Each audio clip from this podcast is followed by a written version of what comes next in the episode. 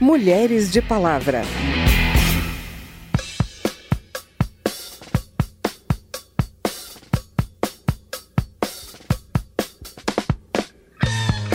Oi, eu sou Vera Morgado e vou estar aqui com você nessa nova temporada do programa que fala de assuntos, acontecimentos e leis que têm impacto na vida das mulheres. Estar na mesa diretora é participar de um espaço de coordenação política, de controle de agenda. A presença da mulher na mesa diretora, ela tem não só o efeito simbólico, mas ela mostra o espaço da mulher na administração, na gestão, na organização. Podemos estar em reformas tributárias, em reformas administrativas e termos mais espaço e voz na Câmara Federal. Eu começo explicando para você a importância da escolha da nova mesa diretora da Câmara para as mulheres. A eleição, que acontece a cada dois anos, vai ser na próxima segunda-feira. E tem uma característica que marca historicamente esse evento: a ausência ou a pouca presença de mulheres entre os eleitos. E eu vou te contar por que é importante discutir esse assunto. Eu hoje represento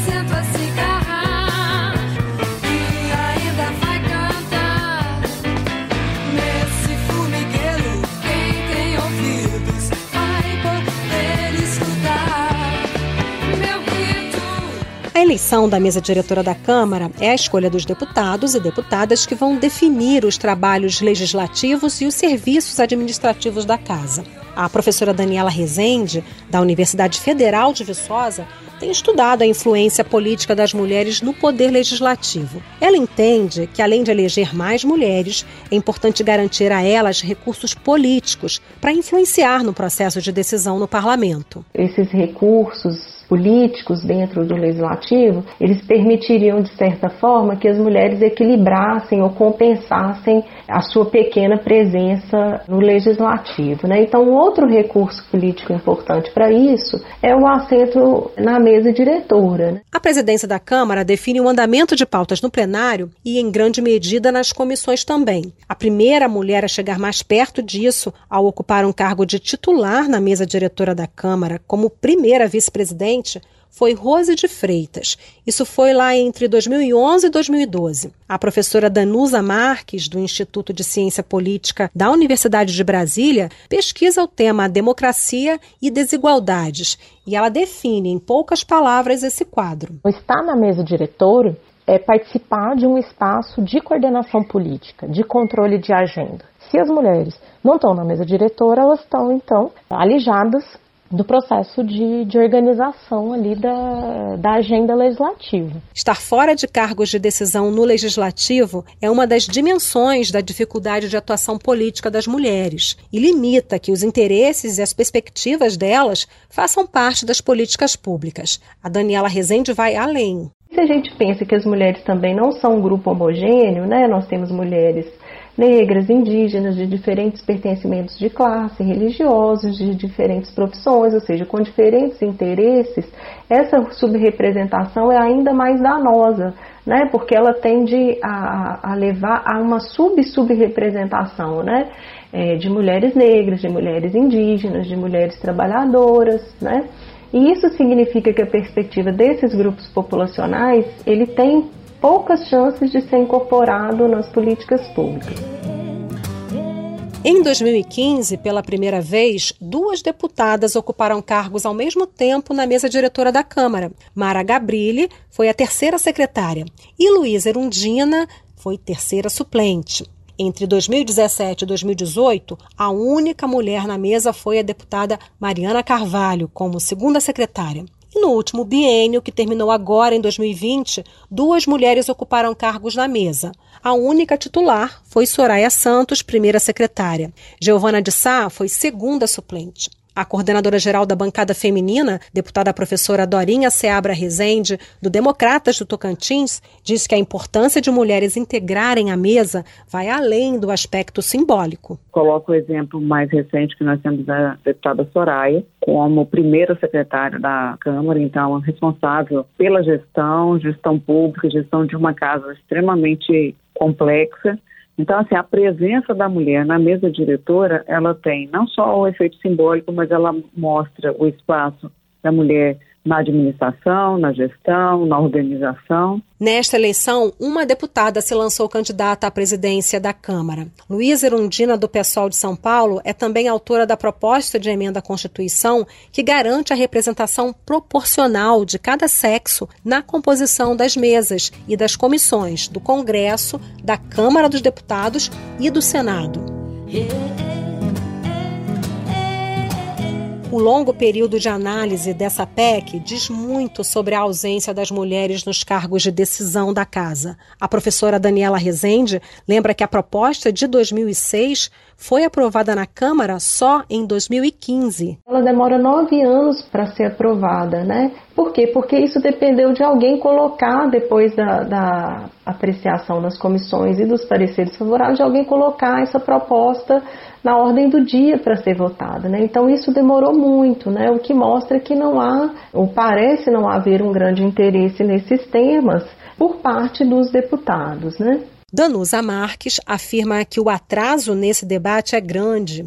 No caso brasileiro, quando a gente está discutindo a ineficiência das cotas, né, porque a gente está aqui discutindo ainda a ineficiência das cotas, sendo que no cenário internacional o debate hoje é sobre paridade. Então, o debate brasileiro sobre paridade é mostrar como a gente está atrasado na implementação de políticas que realmente garantam a participação política das mulheres com maior igualdade. A proposta de emenda à Constituição 590 de 2006, da deputada Luísa Erundina, aguarda a votação dos senadores.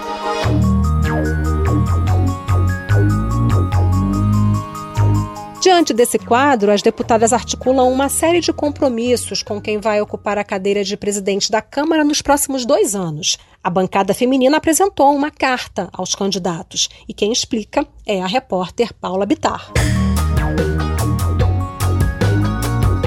Na carta, as 77 parlamentares frisam que são a maior bancada da casa e exercem papel fundamental na defesa dos direitos das mulheres, especialmente diante do atual quadro de violência doméstica, política, racial, virtual e institucional vivenciada pelas mulheres no Brasil, além da subrepresentação feminina na política.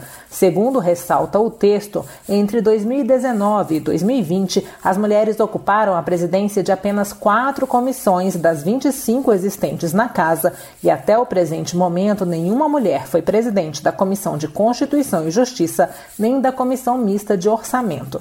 Somente quatro mulheres foram membros da mesa diretora. As deputadas citam a aprovação em 2015 de proposta que estabelece a participação proporcional das mulheres na mesa e nas comissões.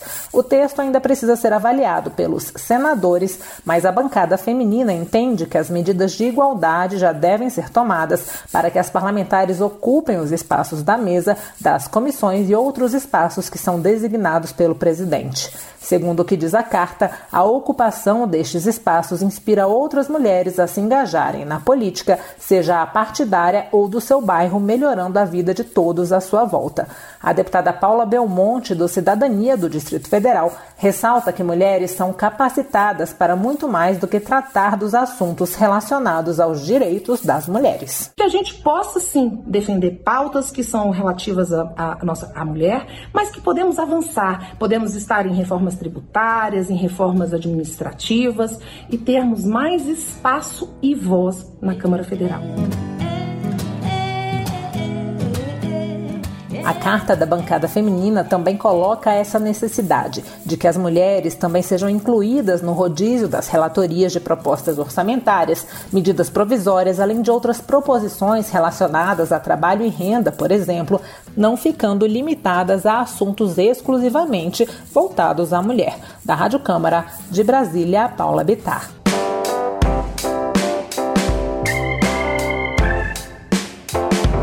É, e esse documento tem outros itens importantes para as mulheres. Entre os compromissos está a garantia de que o novo presidente não paute temas polêmicos sem consenso entre as deputadas. Elas se preocupam com retrocessos e supressões de direitos já adquiridos. Querem ainda a garantia de discutir e pautar o auxílio emergencial pós-pandemia, em especial para as famílias monoparentais, e a ampliação também do Bolsa Família. Eu conversei com a coordenadora da bancada feminina, a deputada professora Dorinha Seabra Rezende, sobre os detalhes desses compromissos. A gente reforça a necessidade do programa de renda mínima pelo número alto de mulheres chefes de família, família monoparental, a questão desse efeito da, da aumento da pobreza e do desemprego é, em relação às, às mulheres, né? A, a, busca de linhas de financiamento junto à BNDES, ao próprio Ministério da Mulher, linhas de apoio a, a novas formas de trabalho e renda, então, isso também, esse tema aparece na carta. E a deputada explica um outro foco do documento. A bancada pede o compromisso do novo presidente para trabalhar pela segurança das mulheres dentro de suas próprias casas, além de se unir ao Poder Judiciário para uma maior capacitação de juízes e servidores para o enfrentamento à violência doméstica. Apontamos também a questão é, de não reduzir e de ampliar as políticas públicas no combate à violência contra a mulher, no envolvimento direto tanto dos dois ministérios, Ministério da, da, dos Direitos Humanos da Mulher, Ministério da Justiça, com um volume maior de recursos direcionados à questão do combate à, à, à violência e à necessidade de estrutura para que as leis aprovadas saiam do papel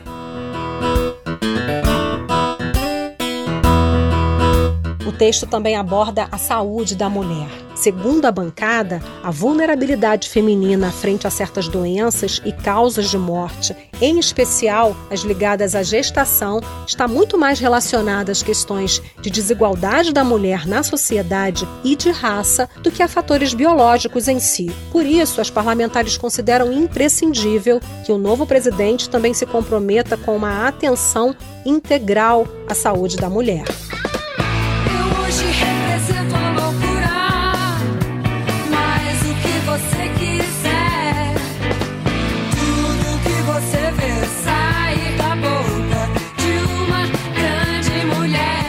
Esse foi o Mulheres de Palavra, que teve produção de Cristiane Baker, reportagem de Paula Bittar e Vera Morgado, trabalhos técnicos de Marinho Magalhães, apresentação e edição de Vera Morgado com apoio de Verônica Lima e coordenação de Márcio Aquiles Sardi. Se você tem alguma dúvida, manda pra gente. O e-mail é radio@câmara.leg.br e o WhatsApp é 61 999 78 9080. O Mulheres de Palavra é produzido pela Rádio Câmara e transmitido pelas rádios parceiras em todo o Brasil, como a Rádio Super FM de Lagoa Santa, Minas Gerais. Você pode conferir todas as edições do programa no site radio.câmara.leg.br e no seu agregador de podcast preferido. Obrigada e até o próximo programa.